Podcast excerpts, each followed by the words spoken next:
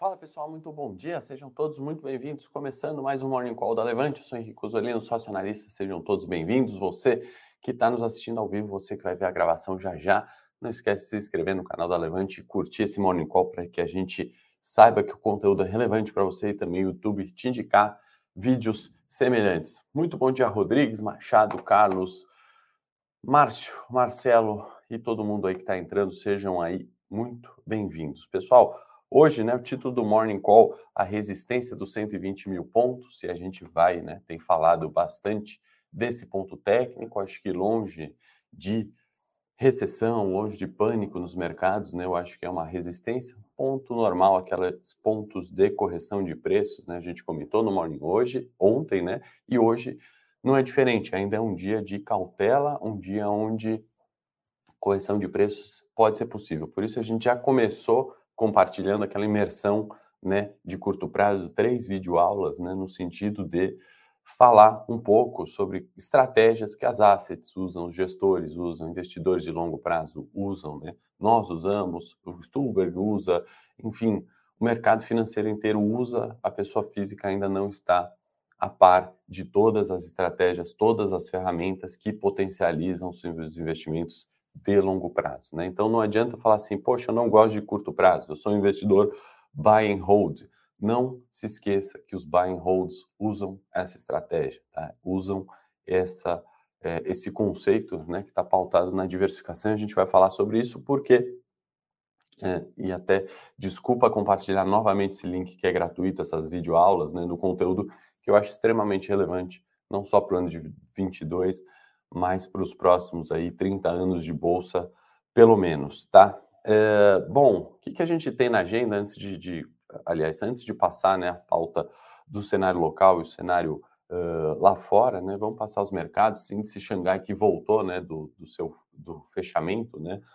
Teve uma alta pequena, né? 002, ainda preocupações com o lockdown. Isso uh, certamente influencia o humor das bolsas hoje, tá? Tem outras questões que a gente já vai falar, em Xangai. Índice Nikkei caiu 1,58%, queda mais significativa índice Nikkei hoje, né, refletindo isso que a gente vai falar de Ásia já já. Eurostox caindo também 2,14%, a gente vai entrar no tema Europa também daqui a pouquinho, explicando um pouquinho do mau humor das bolsas hoje. Na Europa, S&P também caindo 0,80%. Tem Fed, né, ata do Fed hoje o indicador mais importante da nossa agenda. Petróleo acelerando em 43, WTI, Brent acelerando 1,05. Acho que vem pauta, né? Ou melhor, vem em linha com as pautas que a gente tem falado sobre o fluxo de petróleo. Então, petróleo ainda alto, né? Desculpa aqueles que defendem é, o não investimento no petróleo. Né? Tive na CNN debatendo, né? Um debate bastante interessante, né? Tem premissas a favor e contra, né? Mas nesse momento atual, né, um mundo de inflação, eu acho que apostar contra petróleo, né, ou ficar desvinculado do petróleo é um risco muito grande para o nosso portfólio, tá? Como maneira de diversificação, jamais excluiria petróleo, ainda mais nesse cenário de inflação, né? A gente se esquece de coisas básicas das commodities, né, que foram é, bastante prejudicadas num, num, tempo recente aí, né, a, a, favorecimento das empresas tech, tecnologia, outras que nem tão tech assim eram e foram precificadas a múltiplos elevadíssimos, né, a gente viu que aconteceu essa troca, né,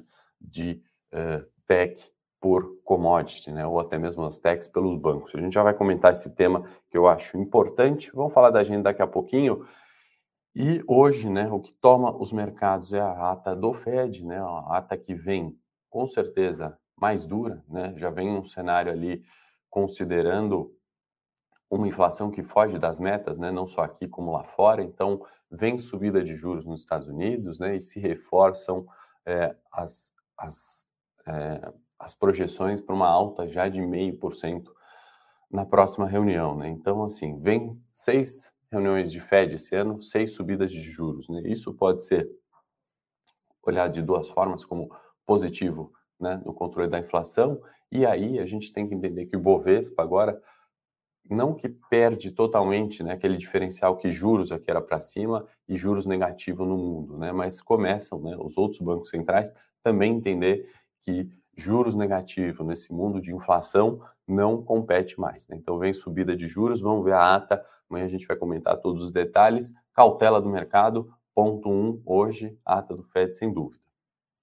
Número 2, né? A gente comentou ontem sobre os dados de serviços que estavam para sair na China, né? E os dados de serviços de março frustraram bastante as expectativas, né? Vieram no indicador de 42, né, que abaixo de 50 é uma recessão, então vieram né, bem abaixo do previsto, né, se a gente comparar com fevereiro, que foi positivo, né, um, um, um índice aí de março para serviços na China bastante preocupante, né, soma isso ao lockdown, né, a, a extensão do lockdown na China, a gente tem essa cautela, né, a gente tem inclusive uma surpresa levemente positiva, né, Xangai fecha no 0 a 0 praticamente, né, com 0,02 de alta, mas indicadores ruins ali que fazem o que os preços no curto prazo corrigirem, né? Corrigirem para onde? Para uma média ou para uma linha de suporte, né? A gente já vai ver isso na análise técnica depois de altas significativas, né? Altas consecutivas muito significativas.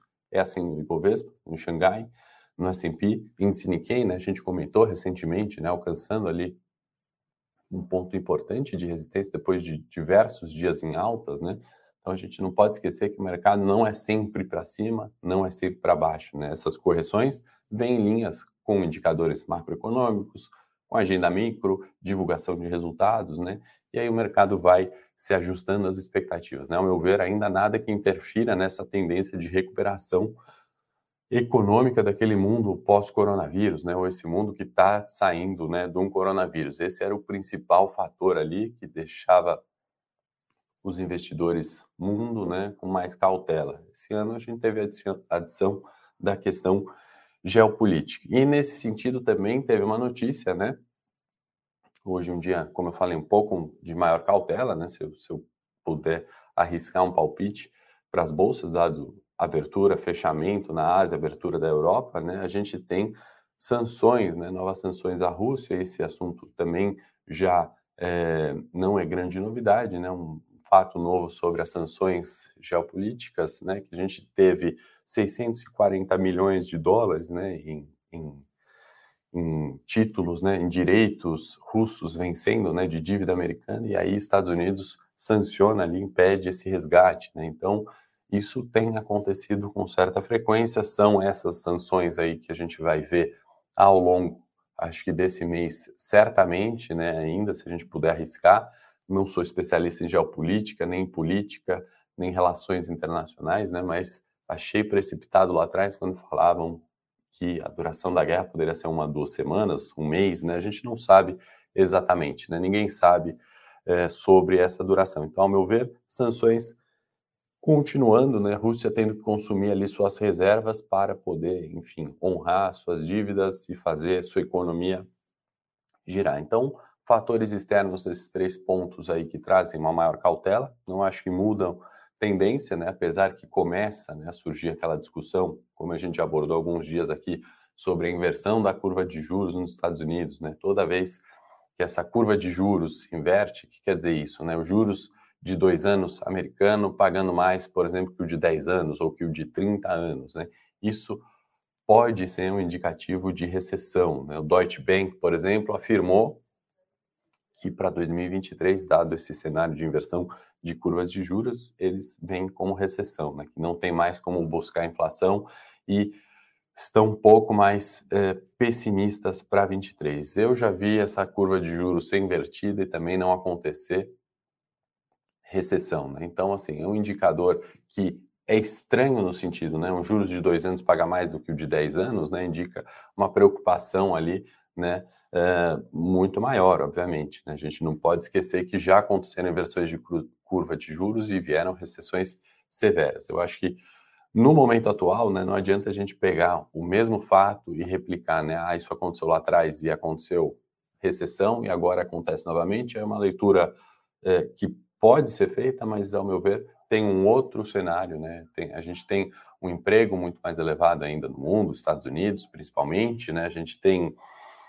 commodities, né, querendo uh, subir e a gente vive nesse mundo pós-corona de retomada, ao meu ver, é muito mais um indicativo disso, como eu falei no morning de ontem, do que propriamente uma certeza de recessão em 23, né? Para mim, a gente teve uma recessão em 20, é, certamente por causa do corona. Né? Ninguém comenta que foi, né, é, como esse indicador indica, né, de recessão. Então, acho que muita cautela quando a gente observa isso. Vamos para o cenário local agora, né, que também tem uma série de fatores, né? A gente pode começar com a questão, é, segundo, né, André Sadi do Globo News, né, até anotei aqui para, obviamente, dar o crédito de onde eu vi isso, né, ela afirmando que Bolsonaro, né, segundo fontes, ela disse que Bolsonaro considerou uma lambança do Bento Albuquerque, né, na questão da indicação do Adriano Pires, né, e depois ele não poder assumir em virtude dos é, conflitos de interesse, né, como foi alegado.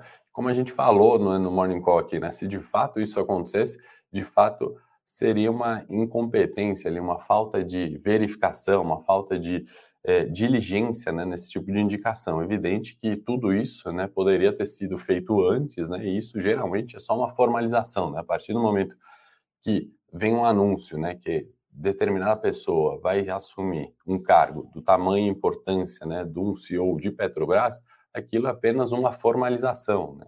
E aí a gente vê o que aconteceu, né? De fato, Adriano Pires se recusou por conflitos de interesses, e aí tem o Bolsonaro falando ali que foi uma lambança do ministro de Minas e Energia, Bento Albuquerque, segundo Andréa Sadi, do Globo, né? Então, eu, de fato, concordo com, com essa afirmação, né? É incrível quanto a gente pode ter, né? Mais um fator ali gerando essa instabilidade e incerteza, né? Acho que, do ponto de vista estrutural, né? Aquilo que eu falei aqui, não muda grandes coisas do ponto de vista de Petrobras, né, política de preços e ingerência política parece ser um pouco um tema um pouco menos severo, né? Então assim, a gente viu Petrobras que quase não caiu em virtude dessa lambança toda, né? Imagina aos olhos do gringo, né, o que deveria ser isso, né? Certamente eu, se fosse gringo, né, realizaria muito mais do que foi do que aconteceu na Petrobras esses dias, né? Então, 32 ainda, para quem gosta de análise técnica, ponto suporte em Petro, 34 resistência, está nessa consolidação com volatilidade frente a esses fatos. Né? Então, assim, política de preço, ao meu ver, continua, política de desinvestimento da Petrobras continua, e uh, isso, em, em, em, pelo menos até o momento, né, de certa forma, ajuda a segurar os preços é, no Ibovespa. Segundo fator, né? Hoje eu dividi praticamente três fatores externos e três locais, né, de importância. Temos PSDB, PSB, perdão, confirmando para a CNN, né, divulgaram ali, comentaram para a CNN que o Alckmin viria como um vice-presidente, né, uma pré-candidatura a vice-presidente da chapa PT, né, e aí a gente está vendo a política é, sendo posta ali em prática mesmo, né? A gente, né, dez anos atrás, quem imaginaria que algo como isso poderia acontecer algum dia, né? Então parece que, de fato, sim, Alckmin vice é, no PT, confirmado ontem, né, pelo PSB ali e para a CNN. Então, a gente pode olhar de duas formas, né? Ou uma política de fato sendo feita, né, uma política de coalizão, democracia pura ali, juntando ideias e força né, para aprovação de pautas, por exemplo, né, algo que a gente está tendo grande dificuldade recentemente no país, tanto que é isso que o Temer foi tão elogiado ali, né, quando assumiu pós-impeachment, né, ele praticamente endereçou a reforma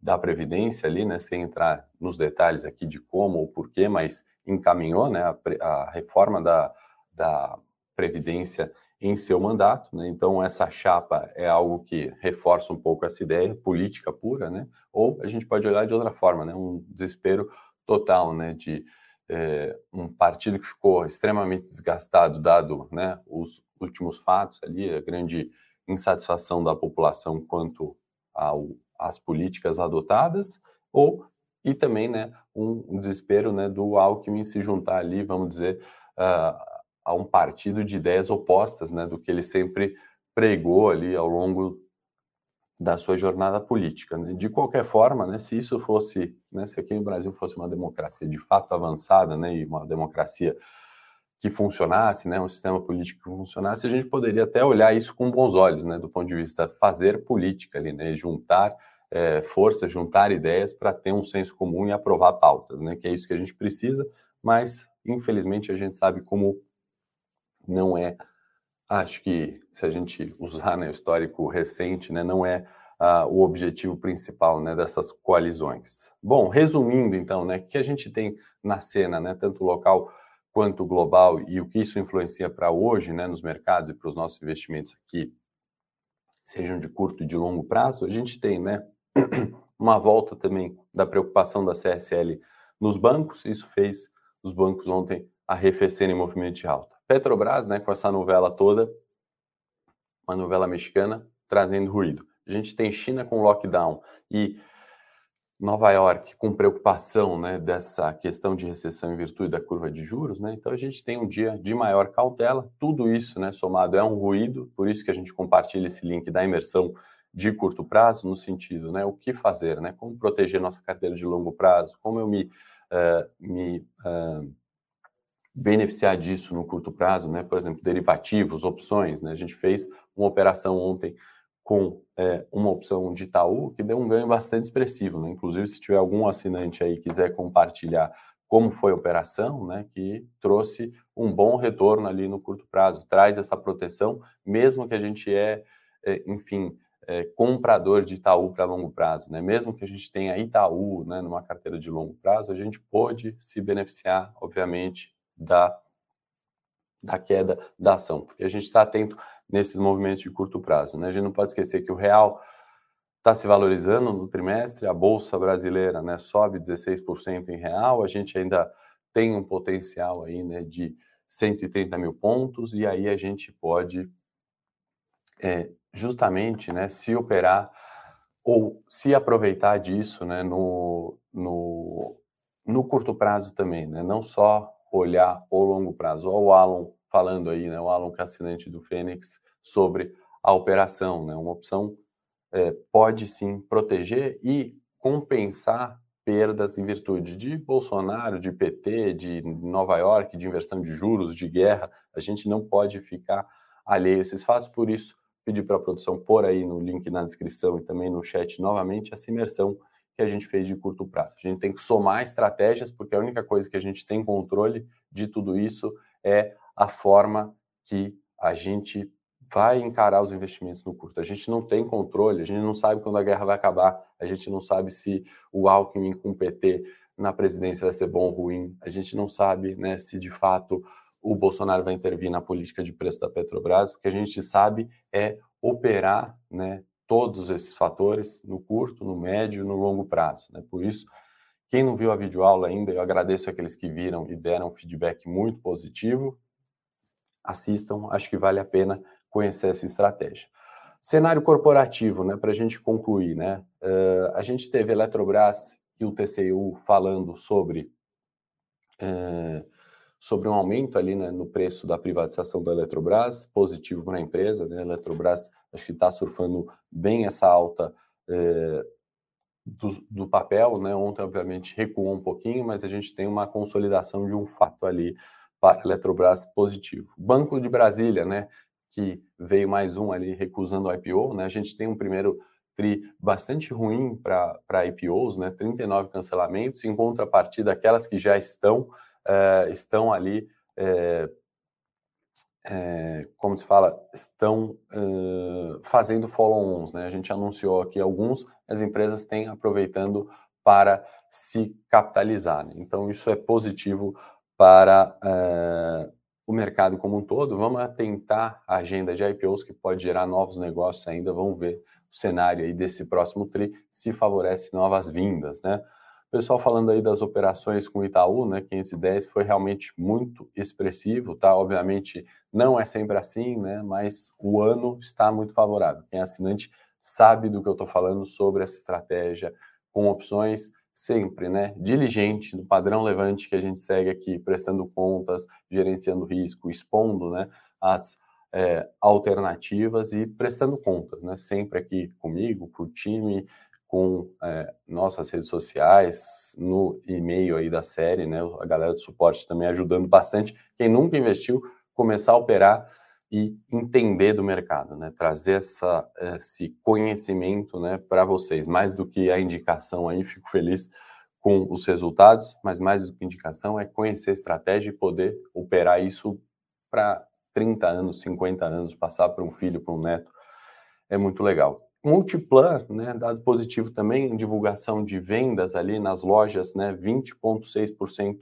maior né, em vendas totais dos seus shoppings administrados do que foi igual período do ano passado. Isso é um ponto muito positivo. Né? A gente tem é, a Multiplan, é, que é administradora de shoppings, né, colocando um é, fator de recuperação, né, vindo em linha com isso. Né? As pessoas estão saindo um pouquinho mais às ruas, estão voltando às compras, e eu esqueci, na verdade, no cenário local, né, de falar do terceiro ponto que eu tinha separado, que é o Auxílio Brasil. Né? A gente tem o Auxílio Brasil, é, o Auxílio Brasil que pode ser discutido, votado essa semana em 400 reais. Né? Mais uma vez, a gente tem ali, né? E isso a gente viu o varejo subindo muito, né? Não foi um dia ontem, um dia ontem foi mais de cautela, mas o varejo também subiu, né? em virtude do dado da Multiplan, é né? um fato, veio essa retomada nos shoppings, por exemplo, no varejo, veio essa questão né, da possibilidade de se julgar, né, votar o Auxílio Brasil,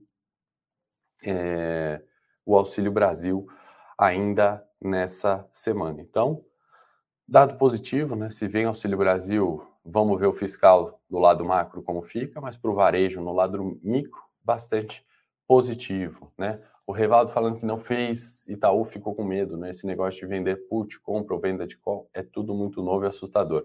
Era uma compra de put, tá, Revaldo? Então, normal. Chegando agora em bolsa, né? Usa a gente, usa e-mail, conhece a operação, vê, não tem problema também, Revaldo, não tem entrado nessa.